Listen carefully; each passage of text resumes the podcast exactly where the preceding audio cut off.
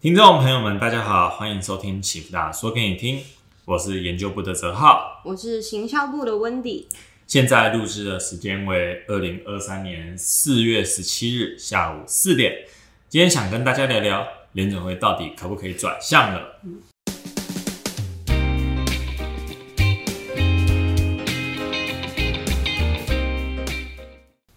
好，就是不晓得大家有没有玩过那种挑战平衡的团康游戏，你是说拿一个什么水壶放在头顶上，然后看那个水壶会不会掉下来吗？类似。但是我想要讲的是，有之以前我们团康游戏玩过用书本，然后拿着乒乓球这种，我还真的没有玩过哎，然后要要传接啊，然后一群人排成一直线。我没有玩过。没有，所以这个流不流行在北部学校，然后在平衡这个球的时候，往往就会因为就是一下子太靠左，太向左倾，或一下子太右哎向右倾，而球球就是滚动嘛。嗯就是我常常会觉得说，这个游戏跟各国央行的货币政策非常的类似，嗯因为他们就是拿着一个名为就是一边是通膨，一边是经济的平衡木，然后嗯放着一个叫做利率的球，然后想办法控制这个平衡。啊，懂了。对，而且他们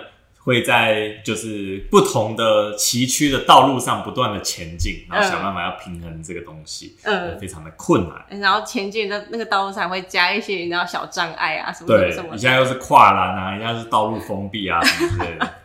啊，联准会在现在这个大通膨时代，明显的就是将这颗小球导向了控制通膨这个方向嘛。我嗯们要努力的抑制这个高涨的通膨。嗯，然而，就是这个球啊，就利率这个球啊，一直往那个通膨那边滚迈进嘛。对，一直往那边滚的时候，嗯啊，联准会现在看起来其实就是又怕怕的，然后只是太导向控制通膨了，嗯，这样。所以不是会觉得说他们，嗯，应该是说我一开始的想法会觉得说他们好像是每个方向都想试看看，可是他们好像没有明确一个想要执行，只是想要沾点试看看，试看看，可是没有想到后果的，就是没有可能一先预设一下可能会有什么状况嘛。呃，应该这样讲，就是这个是联准会他们在制定政策目标的时候嗯。犯的一个错误，就是各国的央行必须要设定一个政策目标嘛，嗯。就有点类似一间公司的宗旨或者是一个嗯。组织的宗旨这样，嗯。所以大部分的国家央行都会设定唯一单一的目标，叫做控制通货膨胀，你就先选，你就选择一个他们确定要唯向。一一个目标。但是这次有两个，这样吗？对，而且美国联准会有六个目标。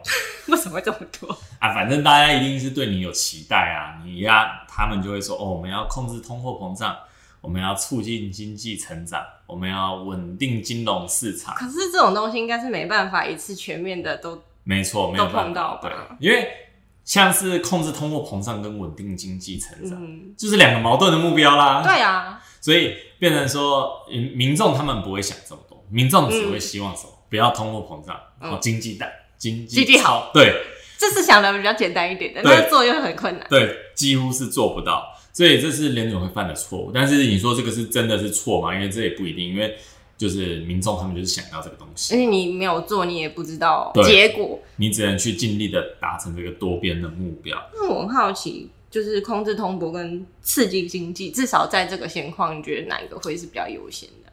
呃，我个人认为控制通膨是优先于刺激经济的，先解决问题嘛？不是，是因为就是假设通货膨胀很高，嗯我们假定一个情况就是联准会的单一目标是刺激经济，嗯那经济是只要一直成长就好了，对联准会来说，我不管通膨，嗯通膨就给它飙到一百趴，一年一百趴，呃，但是经济成长一百二十趴，经济它是不是达成它的法定目标了？对啊，但是你觉得这个生 不可能的吧这个经济稳不稳定？不稳定。实际上确实有这个样子，就是你去找世界各国，还真的有人这样干。这是可以达得到的哦、对，阿根廷、土耳其，他们都是属于几乎没有办法稳定通膨，但是国内的经济成长超级好，所以好奇怪，对很奇怪，你会觉得说，我靠，一个国家的货币疯 狂它贬值。出现了，它它这个问题是怎么产生的啊？呃，像是土耳其是因为他们的总统去干涉央行的政策，总统的目标就是刺激经济嘛，嗯所以他去干涉央行说你们不准控制通膨，然后他就是假设他们的央行想要升息，就把央行行长换掉，这样。哇，对好独裁。对，换这个换这个很独裁的总统之后，土耳其变成这个样子。可是土土耳其的经济是好的，只是它的通膨非常的危险，民众就是生活在物价一日三变的情况。哦，你一日上一直说他可能会突然忽上忽下忽上，在一天的情况呃，通常只是忽上忽上忽上一直没有忽下这个。哦没有忽下，对对对对对，哦所以所以土耳其是面临这个情况。那阿根廷则是因为他们国内的经济时常就是会出现问题，然后他们有债务上面的问题，所以他们的通货膨胀也是不断的上升，但是他们的经济其实也是好的。好神奇哦。对，很神奇的，这这些都是比较神奇的特殊案例的国家。但是这种东西是危险的，因为它会导致你的物价贬值啊，它会导致民众对于国内的政策执行会有疑虑。像什么退休金啊、养老金啊根本不知道怎么算，我觉得应该根本就是没有吧。对你根本不知道这个我持有这个国家的货币到底该怎么用这样。所以控制通膨应该会是一个比较首要的目标。嗯，这是我自己的想法。对，你看联准会在二零一九年的时候，还是二零二零年，他把原本的通膨跟经济的目标的顺序换了。哎、所以是说他是先刺激经济嘛？以前是通膨优先于就业率，就业就是经济。嗯然后他在那时候，因为通膨已经低迷很长一段时间，他们想说嗯我们就换个顺序，先经济一点点，然后后面再通膨，结果就爆炸了。这样、是哎、所以他们只是想要不想要试看看，就出问题了，救对他们不回来了。对，就是差不多是这个样子。那这救不回来就是指现在吧？就是指现在，你看牵一发而动全身，他怎么那时候是怎么脑袋抽筋？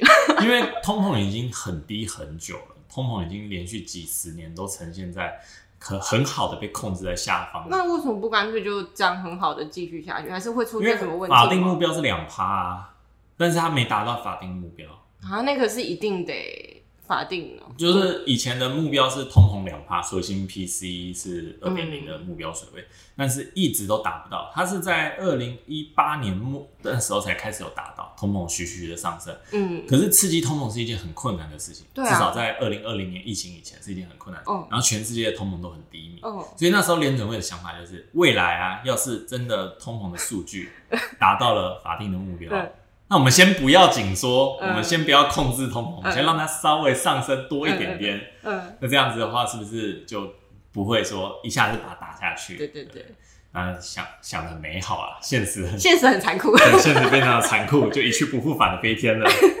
所以可以看得出来说，就是还是单一目标比较好嘛然后现在他们控制通膨嘛，嗯，但是又发生了经济开始衰退了，怎么办？对，该怎么办？对啊，所以就是今年年初的时候蛮有趣的啊，就是嗯。一开始包尔就就是开始有点放风声说，嗯。然后通膨有点缓和的迹象，经济出现放缓的迹象，嗯。然后虽然说还是升息啊，嗯。但嗯是他们就担心说，就是表达了一些这样子的言论，那就偏宽松了嘛，原本很很鹰派、很紧缩，结果现在就是偏向宽松哎、了。我想问一下，鸽派、鹰派是什么意思啊？哦，鹰派老老鹰是凶悍的意思，哦。呃鸽子代表和平，哦，所以一个是走向比较硬硬的政策，嗯嗯啊，硬的比较硬派的政策就是要去抑制通膨，哦。比较鸽派的政策就是要刺激经济。哦。啊，我先把那个联总会这这一年嗯的讲，就是联总会在年初的时候稍微只只有稍微那么一点点的边际宽松的感觉，嗯嗯。其实市场就开始很哦，要撒钱了，大家都很开心，是这对，样吗？大家就很开心，结果马上通膨就短暂的回升，嗯。然后联准会就马上说不行，我们必须要坚定的控制通膨，他们因为这个通膨实在是太夸张了嘛，嗯。对不对？所以他就再次的把那个市场往下打，结果一打就爆发美国银行危机。啊，你说这次倒闭的那个吗？对对对对对，他他一讲完三月七号一讲完，后面马上就银行就破产了。啊，对，我有看到那新闻，然后现在很多人都在担心，对不对？对然后说什么哦，如果我的钱存在美国银行，会不会怎么？会就是没钱吗？还是领不出来？怎么样？还是其实不会啊？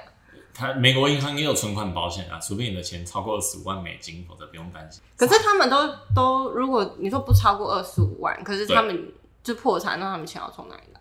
等于说，如果没有超过二十万，那是银行破产吗？对啊，这跟台湾一样啊，台湾有存款保险啊，嗯，然后美国也有存款保险，哦，所以那是一个保险，然后是破产就是保险局去付，哦是保险局去付，对对对哦，我以为是银行自己要去负担那个。你们银行就破产了。我就想，对啊，所以我就想说，他都破产，然后还要付这笔钱，那哇而且他们这次破产的银行是，嗯不论你的金额，我就保险局去 cover 掉这个东西。嗯对，而且我很好奇，他们这次倒的好像都是大间的银行，对不对？哎、对，这次是偏大间，小间的小间的不会上新闻啊。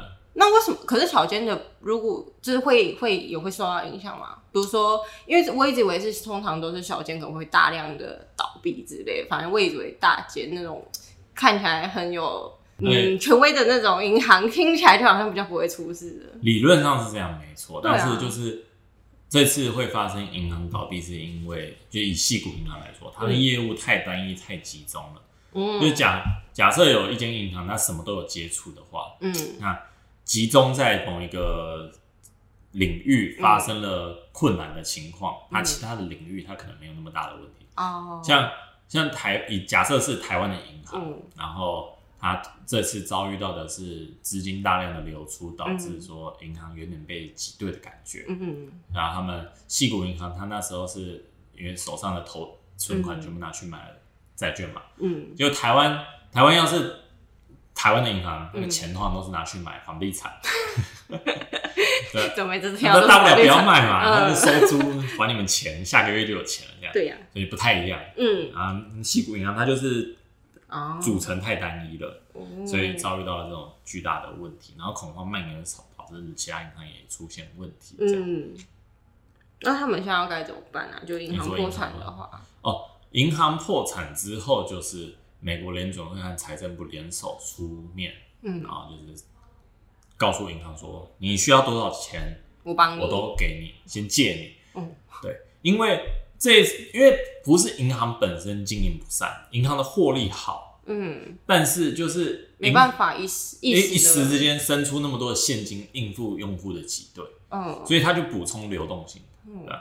那个流动性是央行的职责之一，没错。所以就是联准会当然就是做这件事情。嗯那这个这件事情就当然也是被解读是不是再一次起宽松嘛？嗯，前面几天才说要紧缩，对啊，上个月又说宽松，现在又说要现，然后现在又爆发危机，又说要宽松。可是我觉得这样听起来像是因为一遇到事情之后，好像没有先想一下该怎么稳定的应对这些症状，是出现就赶快解决，出现感觉，所以一件事情一直爆发爆发，然后他就一直出出出出出出，听起来感觉很像是这样，你不觉得时间都有点紧凑吗？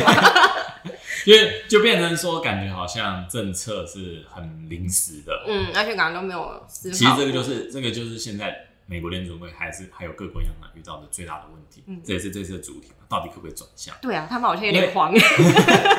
因为正常我们人们民众对于政策的想象就是它要有一个延续性，它可能要嗯至少维持，嗯嗯嗯就是我说我们政府说要维持清洁，我们不会说今天扫一下，然后两个月不扫，然后对对对，然后应该是持续的。嗯但是此时此刻的政策已经面临了一个拐点，嗯但没有人可以知道拐点在哪里。哦到底拐点是在上个月、这个月，还是会在下个月出现？嗯，这个是没有人知道的。所以联准会到底要什么时候踩刹车，嗯不知道。但他们不给自己一个停损点吗？